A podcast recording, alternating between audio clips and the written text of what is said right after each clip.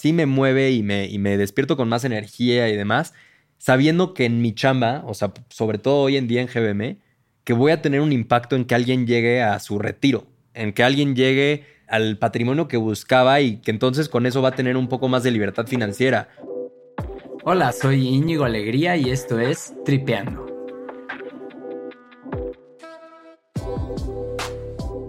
En este podcast tenemos conversaciones increíbles con personas que tienen una cosa en común. Se dedican a perseguir su pasión.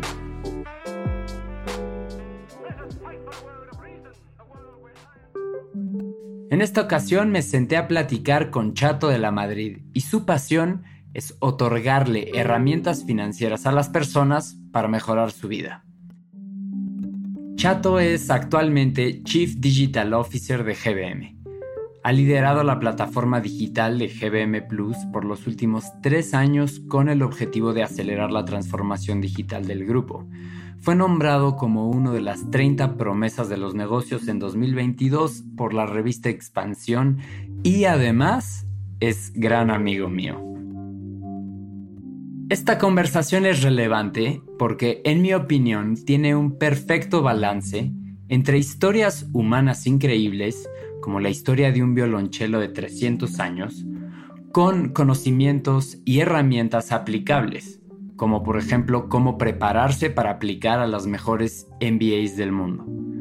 Hablamos sobre cómo fue para él crecer siendo nieto de un expresidente, sobre cómo encontró y alimentó su pasión por los negocios y lo más importante, cómo diseñar tu vida para ser una persona de alto rendimiento y de alto impacto. Te dejo con Javier de la Madrid. Muchas gracias por escuchar.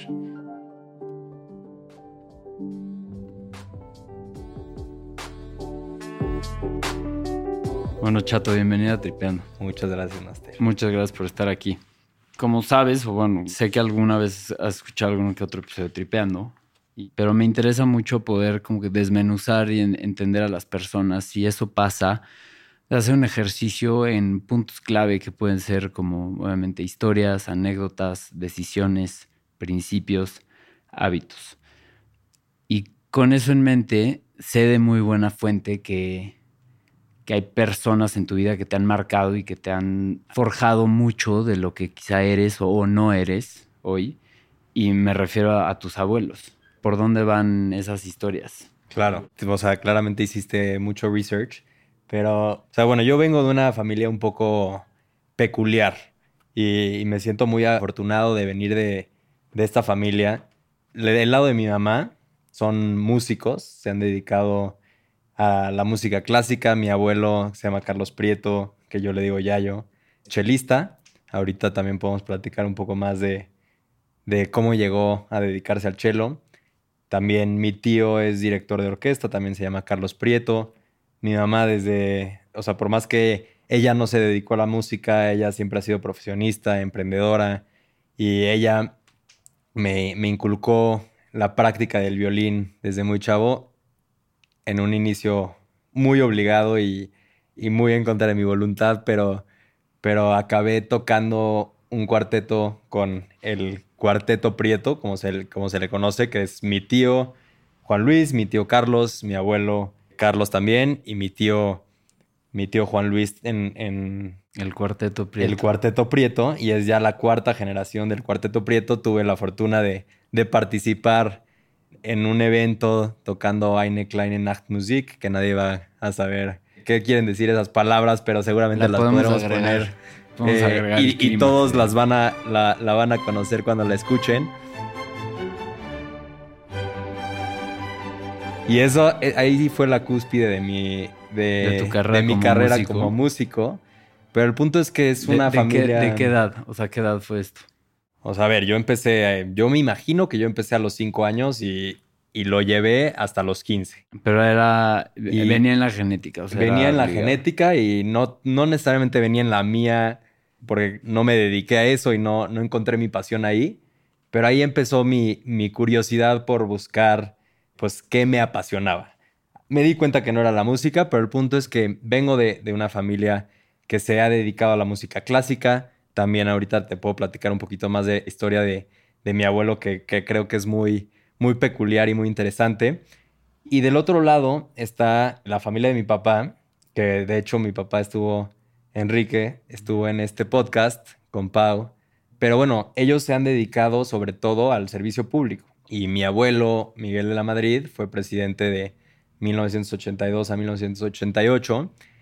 Y entonces, pues es, son dos extremos completamente distintos. Mis papás se conocen en un verano en, Harvard y luego se, casan, obviamente después de una historia de amor muy romántica, se casan y se van a estudiar los dos a HKS, que es Harvard Kennedy School, eh, a estudiar la maestría, exacto, en políticas públicas. Pero el punto es que vengo de una familia muy diversa en este sentido. Unos se dedican a la música, también la familia de mi, mamá son eh, empresarios y el lado de mi papá, pues más enfocados en el sector público. Pero claro que esto ha forjado pues un, un interés mío en temas desde la música, desde, desde cuando empecé yo a estudiar el violín y esto se ha vuelto ya un gusto mío, no tanto ya en la música clásica, pero en otros tipos de música, de, baile, de, todas las fiestas que nos hemos aventado en conjunto. Eh, extraordinario bailarín. De extraordinario bailarín, depende a quién le preguntes. Y, pero también yo creo que de, de ambos lados he logrado sacar como una, una, ambición de realmente cambiar y tener un impacto en, en mi país, ¿no? En mi país, en las personas. De, ambos lados es en específico, o sea, de, de, Yayo, de Yaya y de... Sí mencionaste o pusiste sobre la mesa como platicar un poco más sobre la historia de, de, Yayo, el, chelista. O sea, él siempre fue músico toda su vida. Y, agrego una sobrepregunta en esta que es, o sea, más allá de que te obligaran a tocar música porque de ahí venía la genética, o sea, ellos como personas, ¿cómo te han nutrido a ti? ¿no? Más allá de sus profesiones. Pues mira, además de, mis papás que, y mis hermanos que quiero mucho y demás, o sea, y admiro. y demás. Y demás, y admiro mucho, o sea, y lo digo en serio.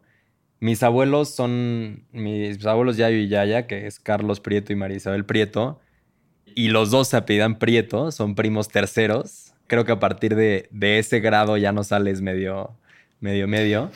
Eh, o sea, tu, madre es Prieto Prieto. Mi mamá es Isabel Prieto Prieto. Pero al final a lo que voy es, tanto Yayo como Yaya son las personas que más admiro en mi vida y, no solo por lo que han logrado y por lo que han hecho, sino por lo que son, por lo que representan para mí y por cómo viven. Hoy en día pues, tienen 82 años y de verdad parece que, que tienen 30. Salen todos los días a cenar, salen, ahorita están de gira a sus 82 años, están de gira en Europa tocando, tocando el cello. Mi abuelo también acaba de, lanzar su, no sé si es décimo, onceavo libro. Pero la pregunta que haces creo que es, es muy interesante porque no se dedicaba al cello. O sea, él, él por más que empezó tocando el cello a los tres años tal vez, porque venía de una familia... De músicos igual. De músicos. De como te decía, ya es la, la cuarta generación. Pues antes de eso ya su papá, su mamá tocaban instrumentos, él ya tenía esto en la sangre y a él sí le, apasionó, ¿no? Le apasionó siempre el cello, fue algo que le gustaba mucho, era su hobby, pero a los 17 años tiene que tomar la difícil decisión. Estaba en el liceo, estudiando en el liceo igual que yo, y, tuvo que tomar la decisión de si se dedicaba al cello o si se iba a estudiar una carrera que estaba en ese momento aplicando a MIT. Él asumía que no lo iba a aceptar el MIT por ser una escuela muy complicada de, en, el proceso de aceptación y entonces asumía que se iba a dedicar a... Casi que buscando a propósito. Exacto, buscando a propósito el no, ser músico. Porque sentía que, que, lo que le llamaba era ser chelista. Al final... Infiero que es aceptado en MIT. Es aceptado en MIT, acaba estudiando doble carrera, a sus 17 años economía y metalúrgica en MIT y también un poco impulsado por su papá de, oye, la música, sí, claro, es un muy bonito hobby, pero una no... Una cosa es la pasión y otra una cosa, es la, pasión y otra es la profesión y la que te va a dar de comer. Se va un poco impulsado, como te digo, por su familia. Acaba también siendo el primer cello de la orquesta de, de MIT. Sigue todavía con esta, con su hobby. y acaba estudiando, se regresa a México, se regresa me parece que a Monterrey y empieza una carrera de, industrial en lo que era en su momento la fundidora Monterrey. Fue creciendo en, en varias posiciones, acabó siendo el director general de esta empresa, que era una de las principales empresas, según entiendo, en esa época. Y a los 40 años, me parece, y también impulsado por mi abuela, que lo veía tal vez un poco frustrado, decide dejar por completo este rol que tenía su carrera, profesional, en donde había crecido, en donde seguramente no le iba mal, etc. Y decide cambiarse de profesión. Y, para, y esto obviamente fue un sacrificio muy grande, porque pues por más que estudiaba, pon tú que una o dos horas al día, pues no, no era profesional, ¿no? no se podía dedicar a esto y, y ser exitoso. Y entonces, ya teniendo tres hijos, se fue a vivir a, Nueva York, se fue a dedicarle 10 horas al día a estudiar cello, dejó a su familia, me parece que en México, y entonces tomó la difícil decisión de dedicarse de lleno a la música. Entonces es una historia muy interesante de un cambio de carrera y, y creo que lo que me ha dejado esto es realmente seguir tu pasión, seguir lo que te mueve y lo que tú sabes que, o sea, es muy fácil darte cuenta cuando estás apasionado en tu chamba o no, ¿no? Pero también lo que me han dejado, y sobre todo los dos, o sea, Yayo y Yaya, es el también encontrarle interés a las cosas. O sea, y esa, curiosidad, ¿no? Creo que es algo que me dejaron mucho y, que admiro mucho de ellos. Lo curiosos que son por la vida, o sea, saben perfectamente cada uno de los detalles de sus nueve nietos. Están ahorita, te digo, en gira por Europa, se van a, Nueva York ahorita también a ver a mi hermano que se fue a vivir a Nueva York realmente viven la vida con una pasión, una intensidad y son mejores amigos. No puedo describir una mejor pareja que ellos dos en ese sentido. Y eso también es algo que me, me dejaron que es muy valioso porque yo eso busqué con quién me iba a comprometer y que tú conoces muy bien con Inés. Y yo, si, si llegamos a ser parecidos a la pareja que han sido ellos, creo que ganamos en la vida, ¿no? Y una, una anécdota que se me hace muy simpática y a lo que me refería con la curiosidad con la que viven, llegó a un nivel de curiosidad que se puso a investigar la vida de su violonchelo. Su violonchelo es, es un instrumento que nació en 1720. Esto es de verdad. Esto es de verdad. O sea, ya tiene más de 300 años. Su violonchelo tiene más de 300 años. Tiene más de 300 años. Se le llama el Piatti. Y se puso a investigar la vida de su violonchelo. Y acabó o sea, e, empieza, eh, tiene un libro que se llama Las aventuras de un violonchelo. Empieza obviamente en, un poquito antes de 1720 con la familia que construyó este, este cello, que lo fabricó, Stradivarius me parece. Y acaba también llegando a unas anécdotas que, que ayer leía interesantísimas. Por ejemplo, estaba en el violonchelo con una familia que se llamaba Mendelssohn. Y tenían, estaban perseguidos, los instrumentos de arte y los cuadros en general, si los encontraban los nazis, los iban a destruir, básicamente.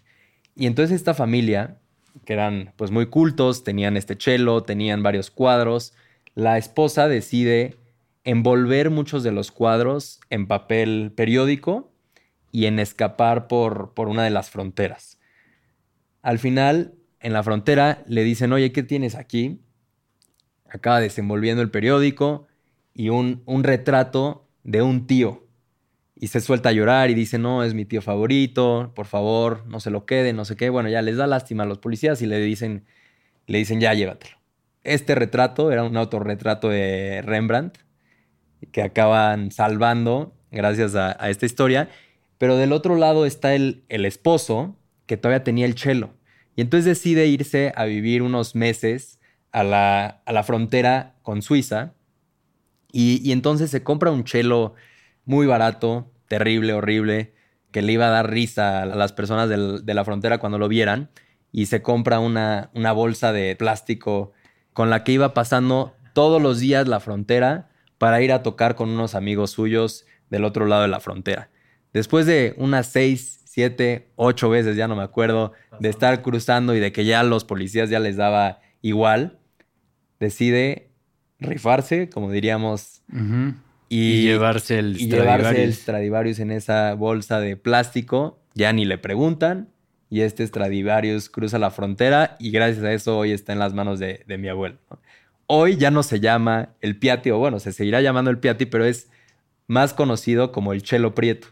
Y esto es porque como tenían que comprarle un ticket cada que iban de viaje, porque pues es un instrumento muy grande, tiene que tener un asiento, le pidieron que ya le sacara que ya le sacara un pasaporte. Hoy en día tiene un pasaporte mexicano, el Chelo Prieto, es, me parece que es femenino y...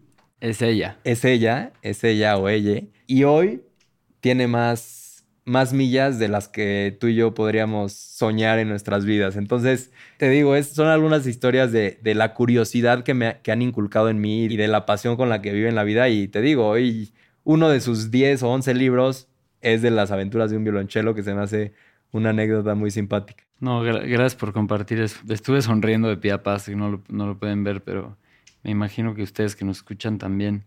Y haciendo como que un cambio de velocidad, porque es obligado un poco la pregunta, pero voltearme al lado de la Madrid, o sea, tu abuelo fue presidente.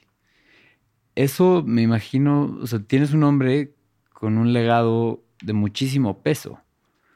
¿Cómo fue para ti crecer, o sea, de chiquito con este nombre? Porque aparte es, evidente, es muy distintivo, ¿no? De la Madrid. Claro. Ha habido muchas cosas para muy bien y ha habido algunas cosas que en su momento yo las veía como algo muy negativo y conforme he ido creciendo yo creo que las he ido superando, entendiendo y, y, transformando en algo positivo. Pero como dices, claro que, que no es algo común que seas nieto de un expresidente, o en el caso de, mi papá, hijo de un expresidente y en su momento presidente. Y eso desde, desde muy chiquito, pues tal vez ni me daba cuenta, ¿no? ¿no? No entendía qué significaba eso. Pero conforme fui creciendo y entré a la escuela y los niños de la escuela, mis amigos y mis amigas se enteraban, pues al principio era como, ah, qué interesante este güey es. Y ya luego pues conocemos la historia de México y, nuestra cultura, ¿no? O sea, el, gobierno es como odiado y todos los servidores públicos, no importa quién seas, todos son corruptos. Y entonces ahí yo lo empecé a, vivir como algo negativo, o sea, un poco de bullying en la escuela, de amigos, ¿no? De amigos y amigas. O sea, recuerdo muchas historias así de, ay, ya, cabrón, pinche corrupto. Y yo, puta, o sea, yo tengo ocho años o diez años, yo qué chingados hice, güey.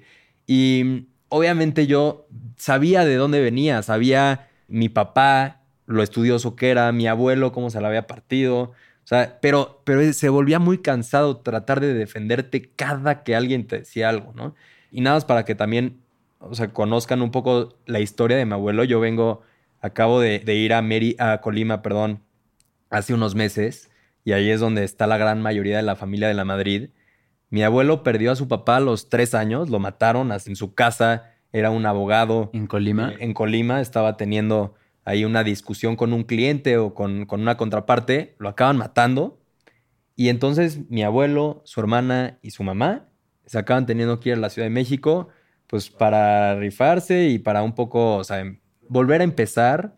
Y, y mi abuelo acaba estudiando en la UNAM acaba estudiando en la UNAM, se acaba luego yendo con una beca de la Secretaría de Hacienda, donde estuvo trabajando 18 años, me parece, se acaba yendo a Harvard a estudiar su maestría. Y fue una carrera de, crecimiento lento, ¿no? Como el típico que te vendían antes de, no, pues vas escalando posición por posición, pero pues una carrera de 20 años tal vez, acabó llegando a ser secretario de, de programación y presupuesto, que es lo que hoy en día es Hacienda, y llega por distintas circunstancias a ser presidente.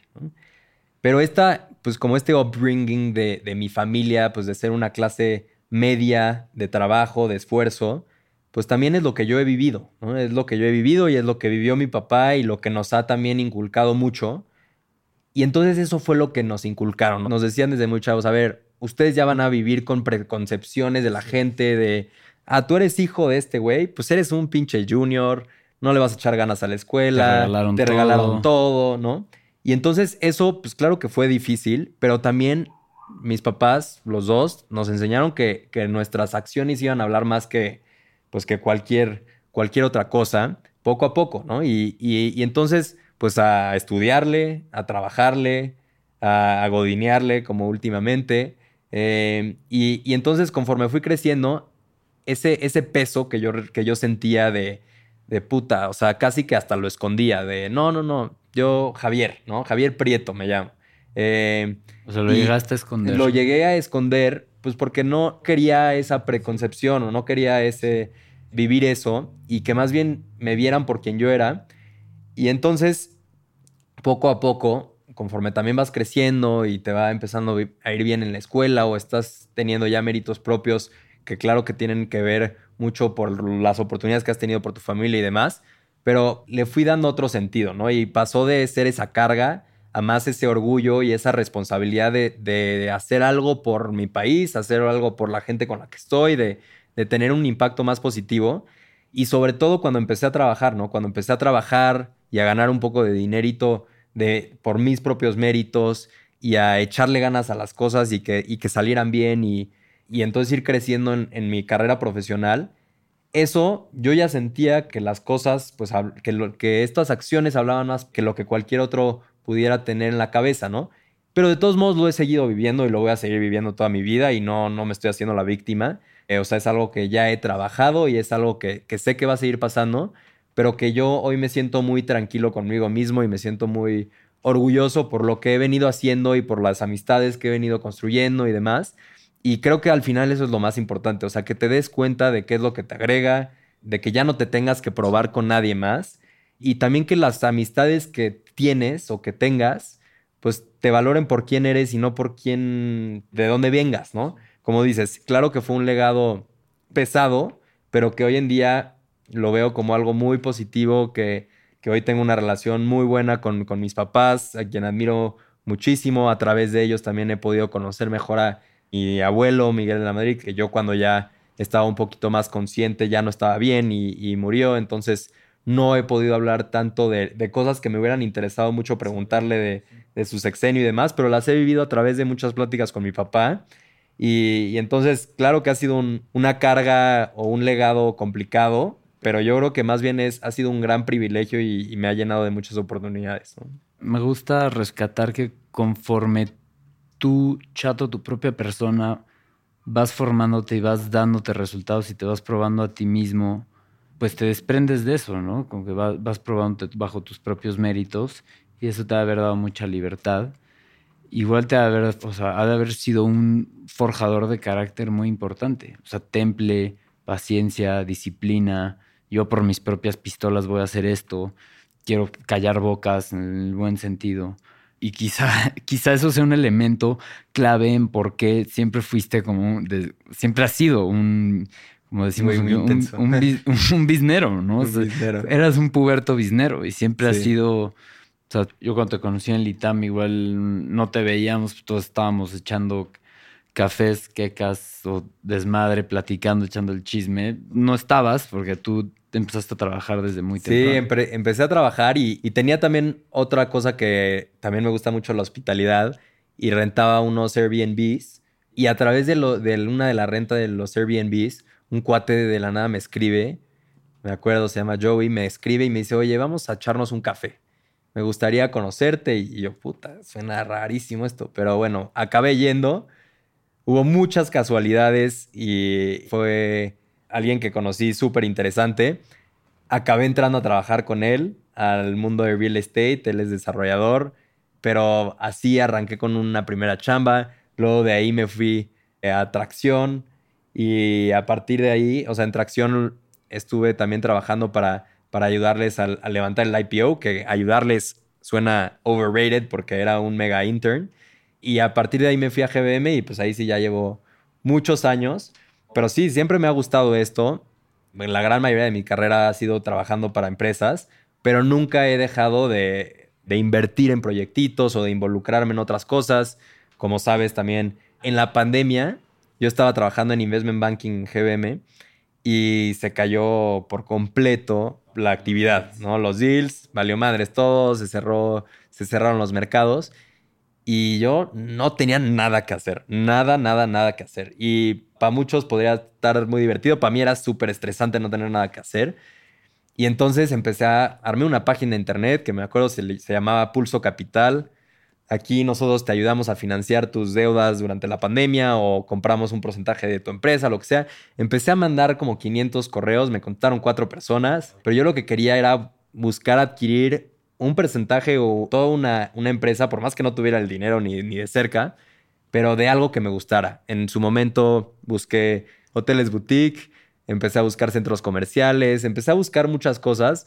Al final nada más me respondieron cuatro personas, pero una de esas cuatro personas o sea, acabamos encontrando una oportunidad que estuvimos muy cerca de comprar, ya teníamos el préstamo bancario, ya teníamos todo. Al final no, no la acabamos comprando porque alguien nos ganó en el precio, pero el vendedor muy amablemente me acabó pagando una comisión porque, pues porque un poco yo había hecho que, que se conociera el activo y demás, ¿no? Y con eso decidí, bueno, a ver, vamos a empezar en ese momento, ya sabes, las startups estaban súper hot, voy a empezar a invertir algunos chequecitos chiquititos en, empresas y con eso me junté con varios amigos, de los cuales Emilio, Renato, María, Caro en su momento. Y, Crearon Nido. Y creamos Nido, que en ese momento era como, bueno, vamos a ir viendo empresa por empresa y vamos a, a, invertir en las que nos gusten. Hoy en día ya lo profesionalizaron muy cabrón María y Caro, ya levantaron varios millones de dólares y, ya es algo mucho más institucionalizado. Pero pues me encanta, me encanta estar buscando oportunidades. De hecho, ayer estaba hablando con dos cuates también para ver qué otra cosa no hacemos. Pero al mismo tiempo me apasiona y me llena mi chamba del día a día en GBM y eso es a lo que le dedico el 95% de mi tiempo, ¿no? Entonces, sí, siempre he tenido mucha curiosidad y mucha energía de, en cuanto a estar buscando estas cosas, pero también he encontrado una gran pasión por mi chamba en GBM de esta intensidad que te caracteriza, dices que le dedicas el 95% de tu tiempo a GBM, que me perdone el liderazgo de GBM, pero no es cierto, porque no, entonces no entiendo cómo en el otro 5% de tu tiempo que no es GBM es obviamente Inés, tu vida social, pero la corrida, hacer otro tipo de deportes y aplicar las maestrías. Eres una persona que atrae mucho, considero que atraes muchas cosas eres una persona de sí, 100%, me da curiosidad preguntarte si en algún momento no has sentido que tienes demasiadas cosas en el plato. ¿O cómo le haces para tener una buena base y no irte de boca? Y tener buen time management, tener buenos hábitos. Me imagino que va por ahí, pero ¿qué cosas te ayudan para poder lograr todas estas cosas que te comprometes? Uno. Y dos, nunca has sentido que como que ya es, demasiado, o sea, tengo que decir que no a esto o a, lo otro. Sí, no, un chingo de veces y, ha sido toda una aventura. Pero bueno, nada recapitulando, evidentemente no le dedico el 95% de mi tiempo a, GBM. Del 95% de las cosas que hago profesionalmente, sí, sin duda. Pero creo que la clave la he ido encontrando en ese balance. O sea, en algunos otros momentos de mi vida sí me he sentido súper ansioso y como overwhelmed de, de, la cantidad de cosas que estaba tratando de hacer y al final si tratas de hacer tantas cosas no haces nada. Y sí, ah, exacto, y ah, justo eso voy. Y si me déjame echar aquí un guess, pero ha habido momentos, creo, o sea, no, no sé, pero lo que te conozco, debe haber un día que has de haber tenido que estudiar para el GMAT o para el GRE, de ahí salirte a preparar para correr un maratón, de ahí irte a desayunar con seis cuates, de ahí irte al paddle, después chambear, después ver lo de Nido Ventures. O sea, es como. Debe haber un timeline donde dices las horas, seas quien seas, pues son 24, son 24. Al día. Así me la dijo una persona de, de GBM. ¿Y duermes bien? Tienes 24 horas, pon tú que duermas 8, güey, te sobran las que quieras para comer, o sea, menos 3 horas de comida. ¿Cuántos duermes cena. Pero a ver, o sea, hoy en día sí me siento un poquito más en control de mi tiempo y de, de mi vida. Pero ha habido momentos en los que para nada y en los que eso se vuelve súper frustrante porque si tú no tienes control de tu día, nada más no tienes control de tu vida, ¿no? Y ya sonó otra pero, pero eso hay que cortarlo. pero, pero el punto es, si no tienes control de tu... Se deja, eso se deja. si, tienes control, si no tienes control de tu día, no tienes control de tu vida y, y sí ha habido momentos en los que me he sentido muy frustrado por eso. La verdad, es que esto no lo, no lo aprendí yo solito. O sea, ha sido mucho de aprendérselo a gente que tenía más experiencia que yo, que había pasado por los mismos problemas que yo, etc. Y he tenido, la verdad, muchos mentores muy, muy chingones. Lo que he aprendido es priorizar muy bien qué es lo más importante para ti en su momento, ¿no? Y, por ejemplo, me acuerdo, pues, cuando estábamos aplicándolo para las maestrías, Inés también estaba como muy frustrada porque teníamos tantas cosas y, y todo era muy importante y estábamos muy ansiosos los dos, pero al final para mí fue muy claro de, oye, a ver, ¿qué es tu prioridad número uno? Y ahí en ese momento, to be honest, claro que era la maestría. Y entonces, en segundo lugar, iba GBM y en tercer lugar tal vez iba el maratón, que también estábamos entrenando para un maratón en su momento, pero teníamos muy claro que era una tercera prioridad y tal vez en lo que tenías que sacrificar en ese momento era el sueño y era ir con amigos, que la neta no sacrificamos mucho. Exacto. Pero, pero el punto es tener muy claro cuáles son tus prioridades y eso es lo que a mí me ha, me ha, ayudado. O sea, tener muy claro cuáles son tus prioridades y en cuáles neta no puedes fallar. Y ya después todo lo demás ya saldrá, ¿no? Pero claro que ha habido momentos como de mucha ansiedad y de, y de frustración de puta, tenemos tantas cosas que no vamos a hacer ninguna bien, pero el tener muy claro cuál es tu prioridad número uno y en cuál no puedes fallar es lo que es clave. ¿Cuántas horas duermes? O sea, por eso te digo que hoy en día sí tengo más, más control sobre mi día, pero... En, esos días de muchísimas tareas, sacrificabas horas de sueño. Sí, sacrificaba sin duda horas de sueño. O sea, me podía dormir a las 12. ¿Afectaba tu rendimiento? Y afectaba tu humor y afectaba tu, mi relación en su momento. Y, o sea, sí, todo estaba un poquito más de la chingada, pero pues no era tu prioridad. O sea, básicamente ni tu relación era tu prioridad en ese momento. O sea, y lo teníamos claro tanto Inés y yo ahorita nuestra prioridad no es, no es vernos. Nuestra prioridad es sacar este pinche proceso que es una joda, pero lo tenemos que sacar. Y afortunadamente lo sacamos, pero el punto es que sí, sí tuvimos que sacrificar muchas cosas. Y hoy, hoy en día sí, o sea, mi sueño es como sagrado. Sí trato de dormirme a las 10 de la noche y despertarme pues 8 horas después. Sí, creo que lo más importante también es, si es levantarte temprano, o sea, levantarte temprano es otro pedo porque le agarras más horas al día. A partir de las 9 de la noche ya no pasa nada más que Netflix, a menos que estés chambeando todavía. O sea, ya no pasa nada más que Netflix. Entonces, puta, duérmete temprano, sacrifica otro episodio, despiértate más temprano, haz ejercicio.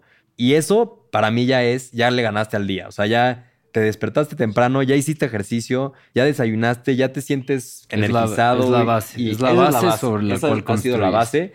Y esa ha sido la base también para lo que o sea, para hacer más cosas, ¿no? Y entonces, bueno, o sea, no empieces a trabajar a las 8 de la mañana, empieza a las 9 o a las 9 y media. Pero yo sí, o sea, trato de dormirme a las 10, despertarme a las 6, 6 y media, ir a correr, arrancar a trabajar no antes de las 9 y, y entonces ahí sí le tienes un chingo de tiempo para otras cosas y también, o sea, priorizar. Por eso también te digo que hoy en día me siento mucho más en control pero priorizar también lo que es importante. Oye, quiero desayunar con Inés, quiero comer con Inés, quiero salir a caminar 10 minutos alrededor del, DEPA con Inés, quiero acabar a las siete y media, si se puede, de la chamba. Un saludo afectuoso, Inés, pero me encantó que tus tres prioridades fueron con Inés. Exacto, bueno, sí. Con Inés. Y la otra también, o sea, para esto, para esto, si no puedes, al menos no de lunes a jueves, no puedes tener una cena, no puedes echarte un drink. O sea, y entonces, de lunes a jueves, sí trato de ser muy disciplinado con esas cosas. Y evidentemente muchas veces no, no, no soy tan disciplinado con eso, pero ya luego el fin de semana agárrate. Ya ahorita con nuestra chela y todo. Sí. Se viene el viernes, sábado y domingo. Saludcita. Saludcita. Una pregunta obligada de extremo interés para la audiencia que nos escucha, que son en su mayoría hombres y mujeres jóvenes. Pero ¿Cómo es el proceso de la maestría? ¿Qué, ¿Qué tienes que hacer para que te acepten en las mejores escuelas de negocios del mundo? Sí, pues obviamente no hay un secreto y no me lo sé yo, pero, pero pues sí, ya he pasado por este proceso y he visto a muchos amigos pasar. Para mí lo que fue, o sea, realmente un apoyo muy cabrón fue que lo hice con Inés. O sea, para los dos era una, una prioridad y, y entonces... El accountability. El accountability de, oye, ¿Cuántas horas llevas tú? O sea, yo, yo armé un Excel de 250 horas, me parece. Y tenía una columna de cuántas tenía que estudiar cada día y cuántas había estudiado en el día. Y la otra columna era entonces el diferencial. Entonces, puta, si un viernes habías decidido que tu prioridad era salir con tus amigos, ya ibas menos tres y le tenías que chingar más tres el sábado o el domingo. Y entonces, pero al menos los dos estar en conjunto chingándole y teniendo la misma prioridad fue clave. Lo que es más de hueva es el examen. Y ahí, o sea, lo puedes hacer en el GRE o lo puedes hacer con el GMAT. Yo lo hice, igual Inés lo hicimos con el GRE y para mí es recomendable. Yo preferiría hacer eso otra vez que, el GMAT, porque para los latinos, en teoría, según quien nos asesoró que se llama Escolástica, para los latinos es más fácil el GRE. El muy temido GMAT, o en su caso tú sugieres el GRE. E. En pocas palabras, como cuál es la diferencia. o sea, la diferencia, la neta no hay mucha diferencia eh, en, en los materiales. En teoría es un poco más difícil la parte de matemáticas en el GMAT y en el GRE tienes una sección de vocabulario que no tienes en el GMAT, ¿no? Pero lo bueno es que en el, en el GRE te califican las dos por separado. Entonces, las escuelas, y esto nos lo ha dicho la Dean de Admissions de una de las escuelas, y nos dijo, nos vale un poquito madres la parte de inglés, entonces sobre todo le dedícale a la parte de matemáticas, porque asumimos que en la de inglés no eres gringo, o sea, vas a ser menos bueno. Y entonces en la parte de, matemáticas, rómpete la madre. Y eso fue lo que hicimos. Nos enfocamos 100% en eso, tratar de sacar lo máximo en eso. Y la otra que te valiera un poquito más madres, ¿no? Entonces, eso es algo que va a ser de hueva y lo vas a tener que hacer, pero es como lo que, el, primer paso. Entonces, en eso arránquense. Y, quiero, y quiero platicar sobre los ensayos, porque los ensayos también es algo que sé que le rompe la cabeza a las personas, pero ¿cómo te preparas? O sea, ¿de qué van esos ensayos? Digo, obviamente lo que puedas platicar, pero ¿cómo es escribir un ensayo y cómo contestas estas preguntas tan complejas? ¿Qué tipo de preguntas son? Empezar por Exacto, empecemos por qué tipo de preguntas son. Y, bueno, esta ya es la parte bonita del, de la aplicación. Y esta es una cosa que tendríamos que, yo creo que todos hacer, independientemente si te quieres ir de maestría o no pero te hacen preguntas muy cabronas. Te, una, o sea, tú dices hacerte esas preguntas muy cabronas a ti mismo por la introspección. Exacto, por la introspección, porque sí es un buen ejercicio de introspección. Entonces, por ejemplo, en Stanford te preguntan, what is most important to you and why? ¿Qué es lo más importante para ti? ¿Por qué? Y esto es siempre. Sí, esto llevan, yo creo que ya sí un Es la misma pregunta. Sí, llevan como unos 10, 15 años haciendo esta, yo creo. También otra es, what makes you feel alive? Esa es otra, esa me parece que es la de Berkeley. Y luego te hacen la pregunta de why Stanford o why, why an MBA. Entonces, son preguntas que te agarran un poco en curva y que tú tienes que realmente, o sea, entender por qué, qué estás buscando, sobre todo qué estás buscando lograr, hacia dónde quieres ir en tu vida y por qué el MBA va a ser importante. Entonces esa ni, ni le voy a entrar porque pues esa cada quien tiene la suya, ¿no? Pero en la de what, what makes you feel alive y en what is more, most important to you and why, esas dos sí, sí están muy cabronas porque no esperan, sobre todo en, Stanford, no esperan que sea una respuesta como de tú hablando de tus logros y la madre. No, no, no. O sea, tal vez en, en, Harvard te diría que tal vez sí esperan como que presumas un poquito más lo que has logrado.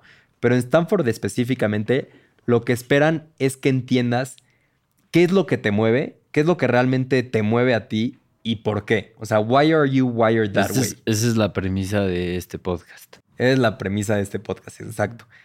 ¿Por qué? O sea, ¿qué es lo que te mueve y por qué estás wired that way? Y entonces una de las cosas que yo respondí en, uno de estos ensayos era tener un impacto positivo en la gente. Y eso puede sonar muy choteado, pero realmente, o sea, después de entender y de hacer este, esta introspección y demás, o sea, sí es algo que me mueve. O sea, sí me mueve y me, y me despierto con más energía y demás, sabiendo que en mi chamba, o sea, sobre todo hoy en día en GBM, que voy a tener un impacto en que alguien llegue a su retiro, en que alguien llegue al patrimonio que buscaba y que entonces con eso va a tener un poco más de libertad financiera, o que voy a ayudar a alguien a que acabe pagando su deuda o lo que sea. Pero al final eso sí me mueve muy cabrón y eso lo puedes traducir a todas las distintas etapas de tu vida, ¿no? O sea, la chamba, también en Nido eso era algo que nos movía mucho y que compartíamos con mis amigos, o sea, que tengamos un impacto positivo en cada quien, eso es algo que ha sido muy importante. Y la otra, que también era de What Makes You Feel Alive,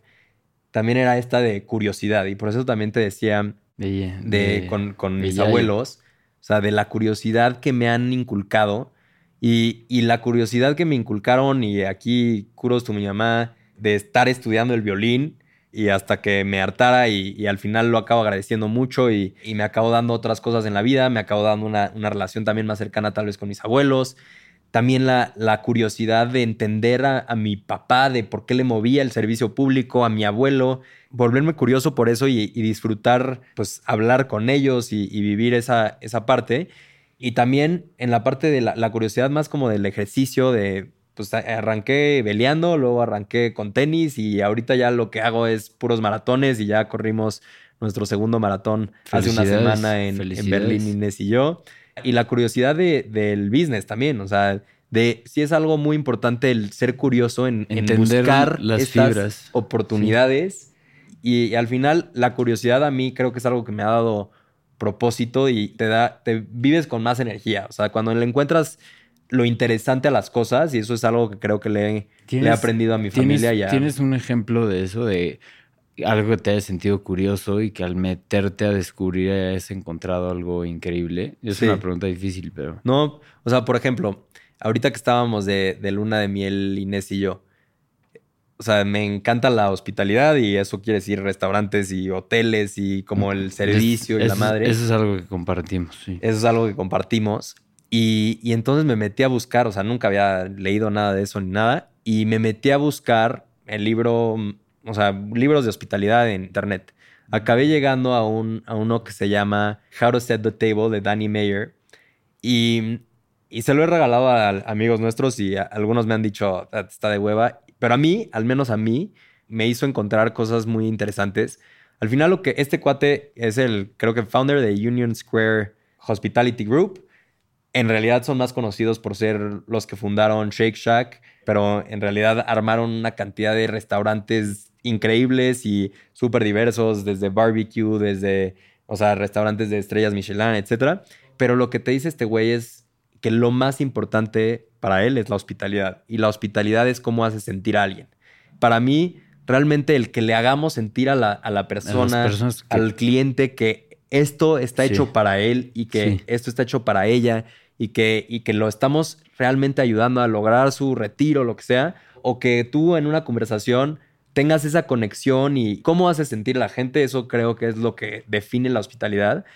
Y a mí se me hizo muy chingón porque aplica para todos los aspectos de tu vida y, creo que es lo más importante. Genuinamente siendo buena persona va a repercutir en, tu vida, ¿no? El chat ha sido de verdad un gustazo tenerte aquí.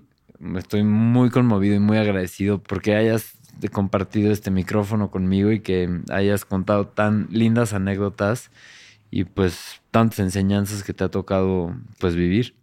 Muchas gracias. Al contrario, de verdad que un honor. Son los tres, bueno, tú, David y Pau, grandes amigos y, sobre todo muy agradecido de la invitación y esperamos estar aquí muy pronto. Sí, claro que sí. Creo que es el primer como father and son feature que tenemos. Para que Exacto. Eh, Enrique y. Sí, muy orgulloso también de eso. Sí. Muchas gracias por compartir todo esto, chato. Y gracias por escuchar.